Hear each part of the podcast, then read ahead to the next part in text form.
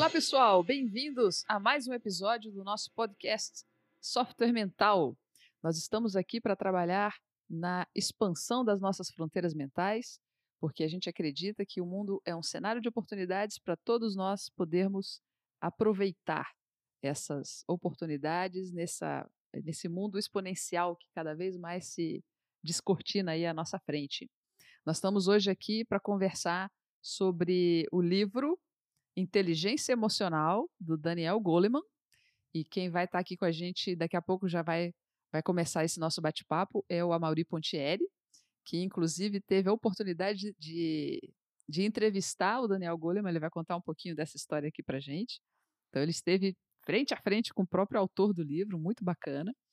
É, antes da gente entrar aqui na nossa conversa, só gostaria de lembrar para vocês que a gente tem o patrocínio e o apoio técnico da Atena Mídia, que nos disponibiliza aqui o estúdio e a difusão do nosso podcast no Brasil, no exterior também, na, em canais de, de podcast e também no YouTube, que você pode acompanhar aí toda segunda-feira um episódio novo.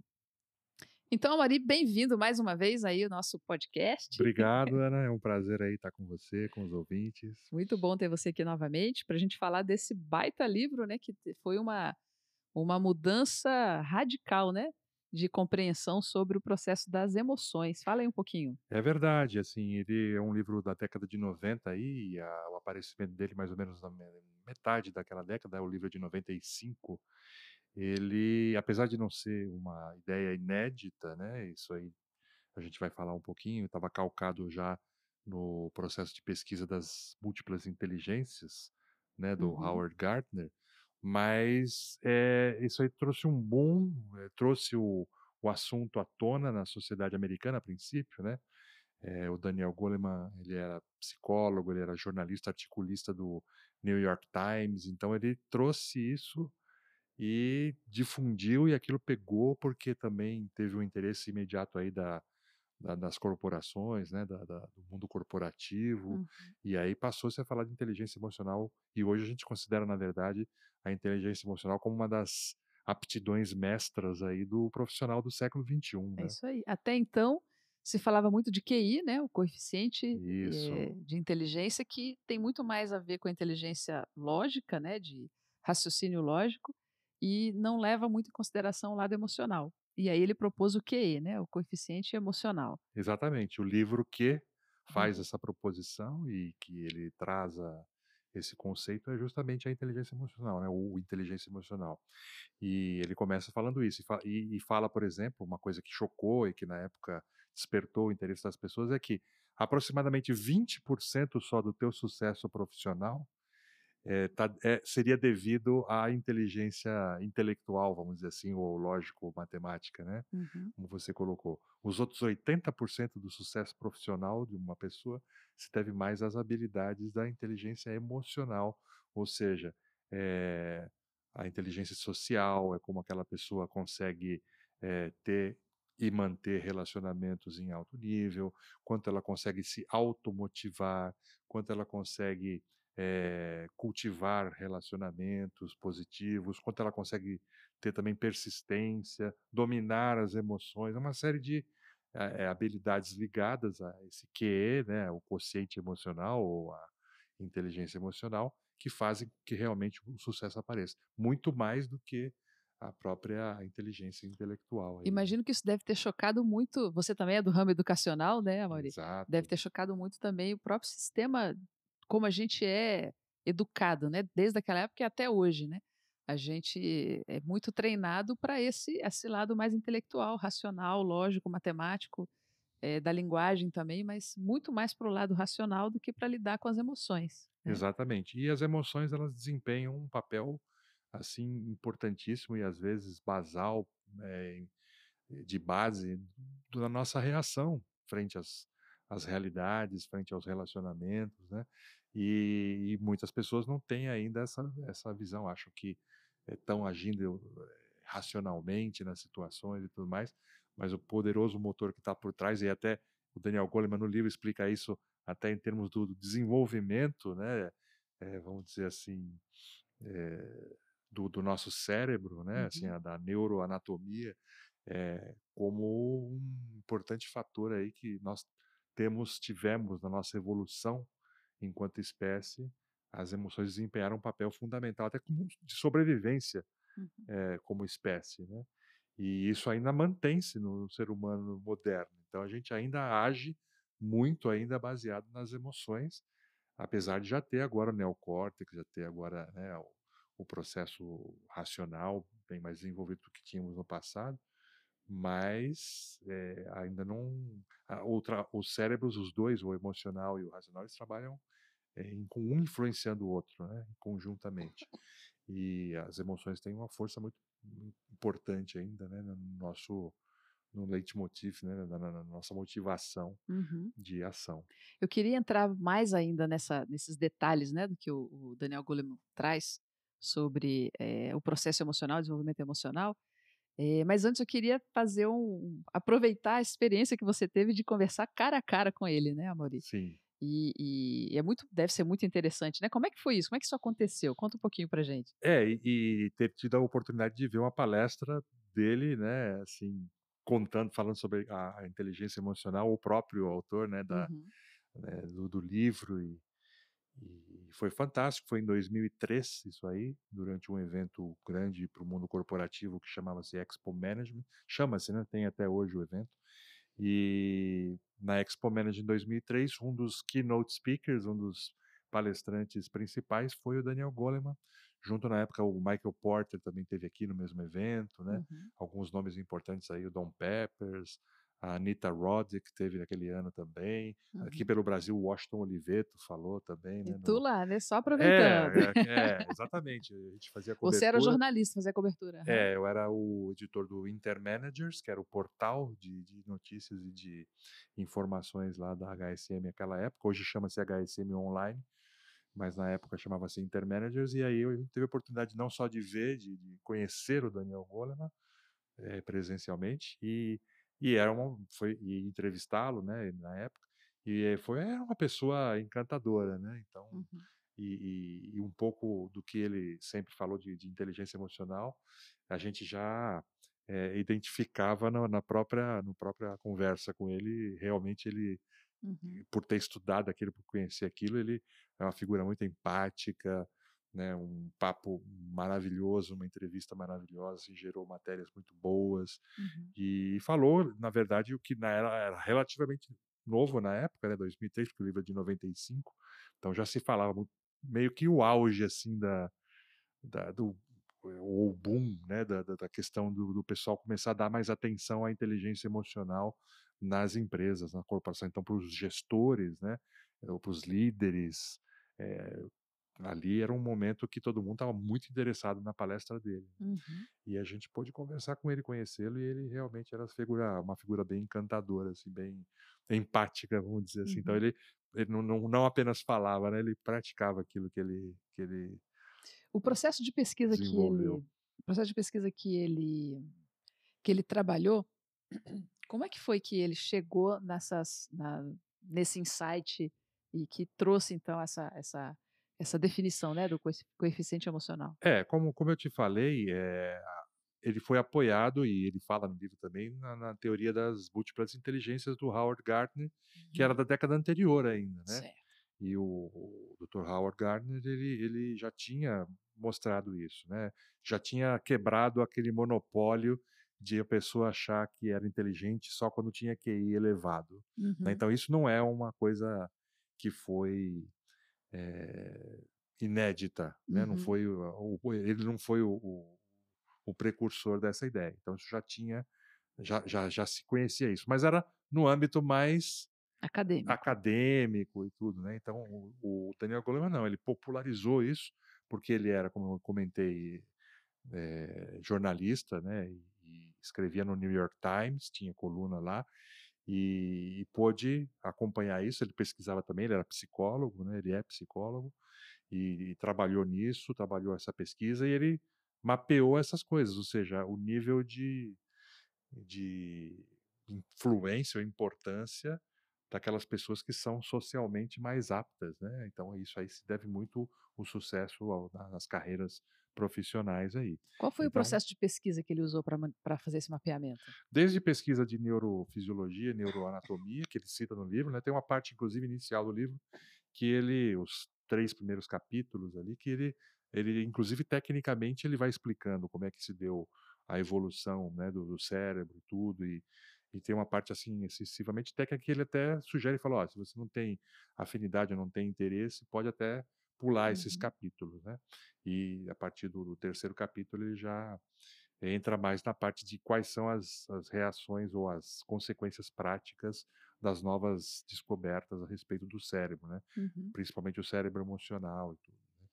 Então, é, pesquisa, ele us- usou uma extensa pesquisa que já havia, então de, de neuroanatomia e, de- e também pesquisas comportamentais, né? Então ele fala muito, ele cita muitos casos, tem casos interessantes que ele que ele conta, um que eu lembro bem que está no livro, é, ele falava de um, de um de um rapaz que estava na, na- na faculdade, né? E, e ele então era um estudante brilhante, tirava nota máxima em todas as, as matérias, né? Uhum. E então, do ponto de vista da inteligência intelectual, não tinha o que dizer, né? Uhum. Até o dia que ele fez uma, uma disciplina, cursou uma disciplina, e ele ganhou lá uma nota que não era a nota máxima, né? Uhum. E, e aquilo ali não teve conversa, né? Ele falhou, né? Ser humano, como qualquer outro, falhou e não teve conversa de que iria recuperar a nota máxima, mas não tinha como e ficou com aquela nota que manchou, vamos dizer, o boletim, né? Uhum. E ele não teve dúvida, pegou uma faca e esfaqueou o professor da disciplina. então ele, ele cita essa história no, no livro para exemplificar que alguém que tem uma inteligência intelectual fantástica, né, num Uhum. nível de uma universidade de ponta americana, por outro lado é um completo, quase imbecil né? do ponto de vista emocional, né? Uhum. Ou seja, a frustração dele, ele não sabia como lidar com a frustração, que é uma emoção, não Uhum. tinha a menor ideia de como gerir essa, esse sentimento ruim, e ele então agiu da maneira como ele achava. Ele queria eliminar a causa daquilo tudo, que segundo a visão dele, não, a causa não, não poderia ter sido ele. A causa foi o professor que atribuiu uma nota Uhum. indigna ao boletim dele, né? Então ele cita essa história no livro, né, como um exemplo de que nem sempre uma inteligência intelectual avançada está associada a uma inteligência social ou emocional também que está no Uhum. mesmo patamar, né? Eu acho que E até quem está escutando a gente provavelmente já passou por esse tipo de situação, de ou conhece alguém, ou já se percebeu assim, né? De, de, de, de, é, às vezes um professor que até não é brilhante, mas é muito bom no relacionamento com os alunos e ajuda as pessoas a entenderem, né? Aquela, aquela informação, aquele conhecimento. Muito mais exatamente, pela empatia do que pela capacidade dele é, intelectiva mesmo, né? exato, Ou até mesmo aquele aquele chefe brilhante, mas que é um carrasco. é, ele sabe muito, mas não sabe conduzir as pessoas, né? exato. Então, eu acho que todo mundo já deve ter passado por essa experiência, né? Dessa, dessa eh, não necessariamente andarem juntas as duas inteligências, né? É. E aí ele vai colocando no livro os componentes que compõem esse QE, né, o quociente de inteligência emocional. Uhum, que é você, por exemplo, ter um bom repertório emocional, você saber você conhecer as suas emoções, né? Tem gente que não conhece as próprias emoções, sente, mas não sabe eh, discriminar o que está sentindo, né? uhum, Então, quem tem um QE maior sabe o que está sentindo, está mais conectado, está mais ligado ao processo emocional e, e conhecendo as próprias emoções, vai saber identificar as emoções no outro também. uhum, E aí entra o poder da empatia, o processo empático, né? Eh, e aí isso tudo vai compondo esse, esse, a uhum, partir da empatia, a pessoa acaba tendo um desempenho maior nos relacionamentos que ela tem, desde relacionamentos afetivos até relacionamentos sociais, né, uhum. acadêmicos, né, na, na escola, no trabalho e tudo mais. Então ela vai pro dentro, bom, o outro está sentindo tal coisa, como é que eu vou reagir?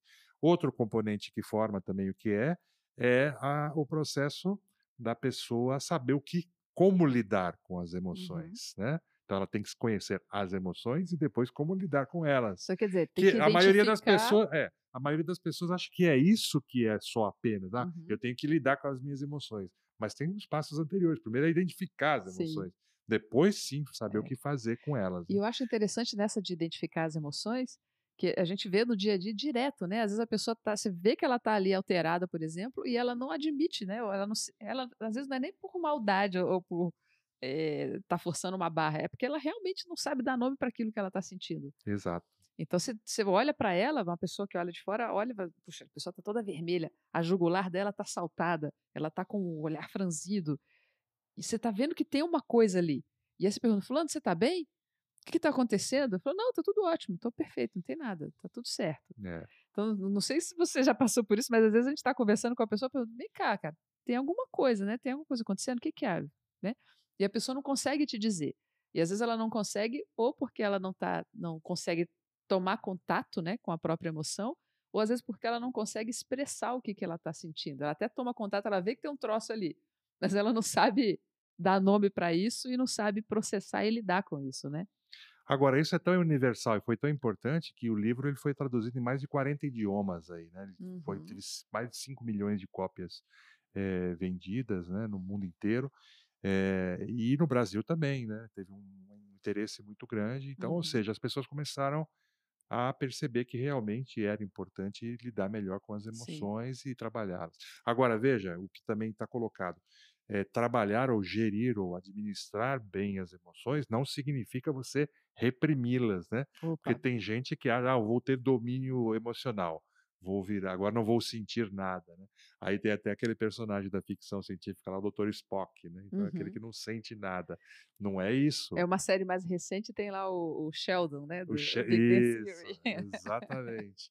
Então não é, não é assim, não é reprimir. Pelo contrário, reprimir as emoções, primeiro não é boa coisa, né? A uhum. gente sabe que tem efeitos isso, tem problemas, geram problemas, gera doença, inclusive é, pode gerar depressão e outros tipos de doenças psicológicas e doenças físicas até mesmo, né? uhum. né? É, todo mundo sabe, por exemplo, que uma pessoa que reprime muito a emoção, ele pode desenvolver uma gastrite, né? Uhum. E por aí vai. Né? Então, é, não é isso. Na verdade, a pessoa ela vai saber lidar com a emoção. Ela vai ter também o que a gente chama um pouco de resiliência, né? Então, ela sabe um dos componentes de, de inteligência emocional é a pessoa saber lidar com as suas motivações e, também com as suas gratificações. Uhum. Então eu uhum. posso agir e não querer ter gratificação imediata. Uhum. Eu estou agindo, por exemplo, pensando no longo prazo. Então, ter persistência, ter autodisciplina, uhum. isso é QE puro. Né? Ele Sim. fala no livro sobre isso. Muito bom. É, então, quem tem persistência, quem tem autodisciplina, tem mais que. Então, você e... vê, né? A pessoa pode identificar a própria emoção, ela gerenciar a própria emoção, né? É, saber lidar com essa emoção. Ela pode, desse processo de gerenciar, ela pode decidir o que, que ela vai, o que, que ela vai fazer com essa emoção, inclusive no que ela vai fazer, quanto tempo ela está disposta a adiar a própria recompensa. A própria recompensa. São algumas etapas aí, né? De, de ou quais níveis de, de de domínio que a pessoa tem sobre a própria emoção sem reprimir. Tudo isso sem reprimir. Sem reprimir. Agora você imagina a criança, né? Então vamos, vamos pegar o caso clássico lá, né? A criança olha o negócio na prateleira e fala: "Eu quero aquilo", né? uhum. né? Olha, mas a mamãe, o papai não tem dinheiro agora, não vai poder comprar. Aí a criança abre o berreiro, né? Porque ela uhum. quer aquilo. Tá certo? Então ali Aí tem muito adulto que reproduz esse, oh. esse comportamento, uhum. né? A uhum. gente conhece aí, tá?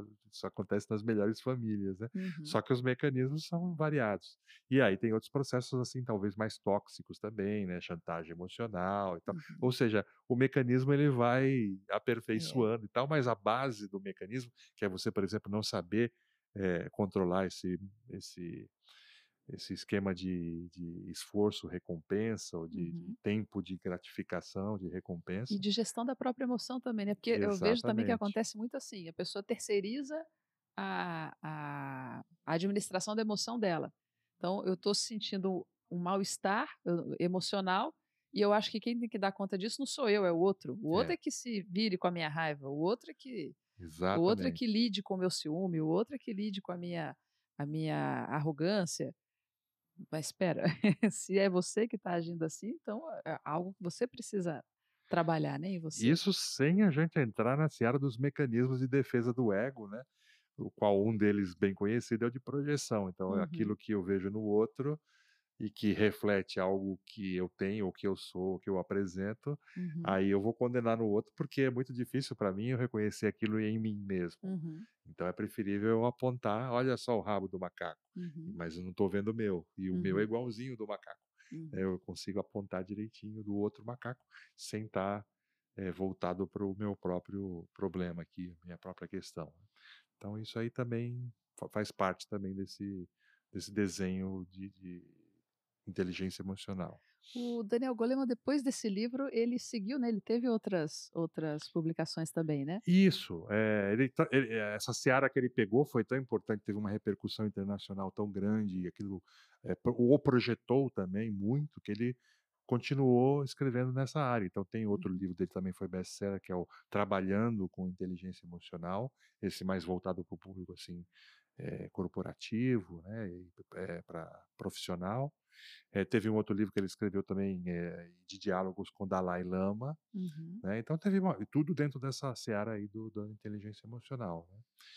É, tem um livro interessante dele que se chama é, Verdades Essenciais. Verdades. Mentiras essenciais, verdades simples. Esse, esse mesmo, é.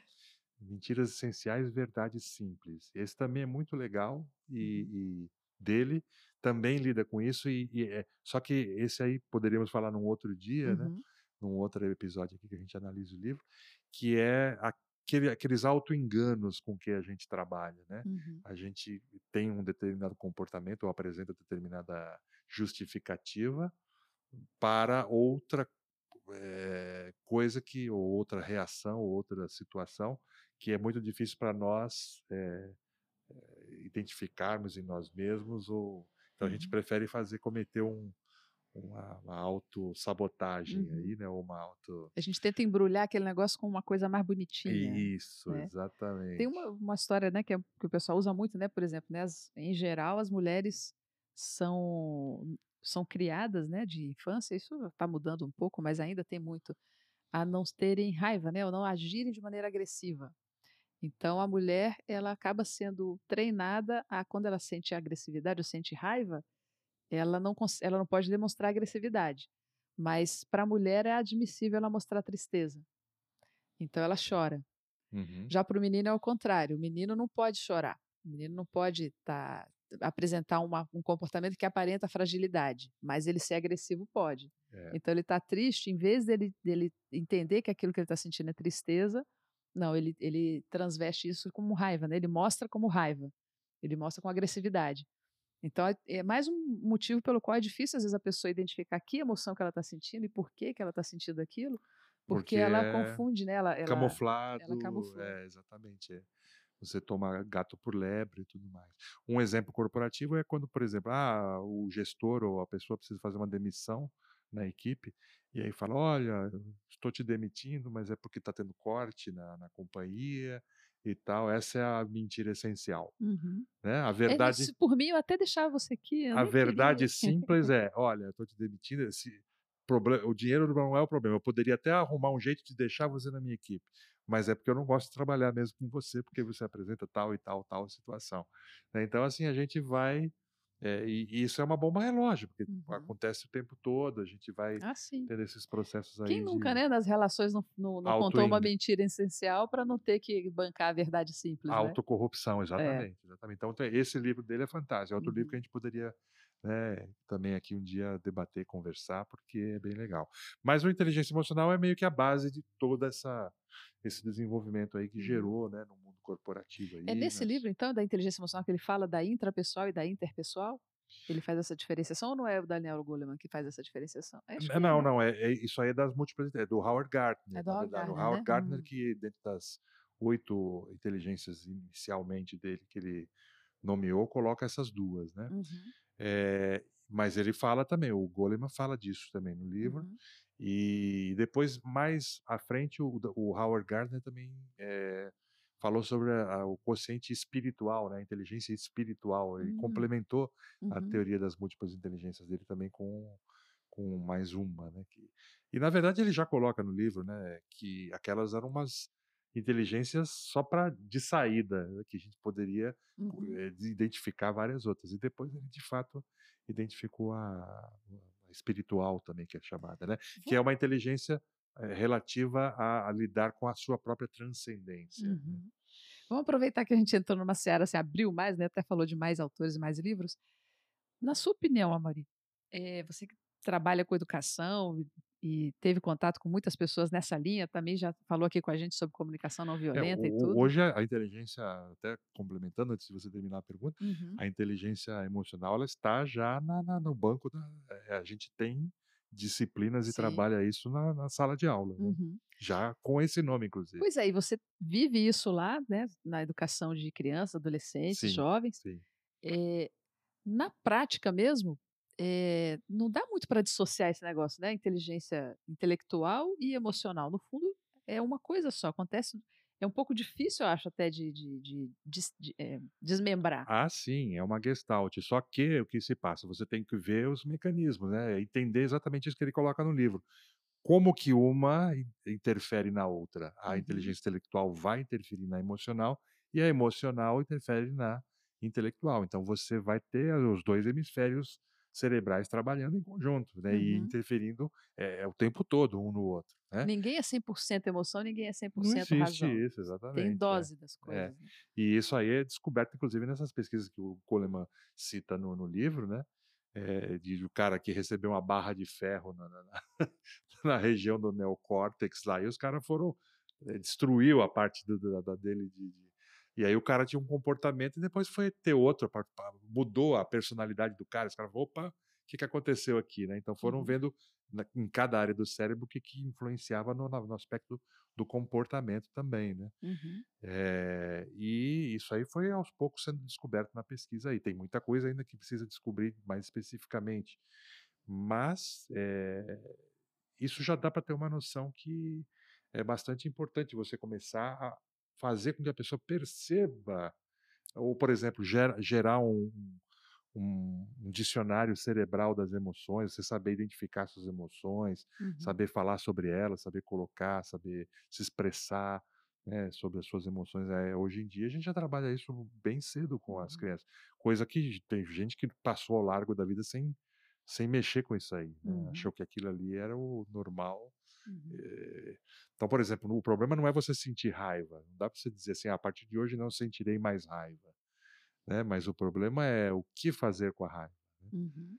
Então, tem um dos capítulos do, do, Inteligência Emocional que eu lembro bem também, que ele coloca uma, acho que é uma fala do, do, do Aristóteles, né?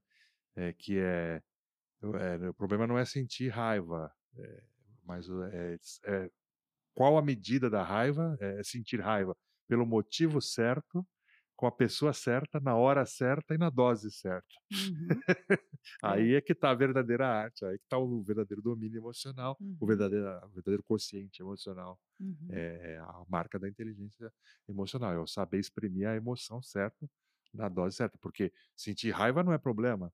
Não é porque você sente raiva que você não tem inteligência emocional. Mas se a pessoa fica com raiva de alguma coisa durante uma semana, aí já tem uhum. um problema. Né? Aí é. já, já tá batendo pino. Né? Verdade. Se a coisa tá assim, a escala tá, tá é, assimétrica, né? Então a pessoa age, eh, reage com, com excesso em relação ao estímulo que ela recebeu, né? É. Tem um, a gente agora, né, há pouco tempo falou sobre o, o livro do Vitor Frankl também, né, o Em Busca de Sentido. Excelente. Aqui com a Evelise.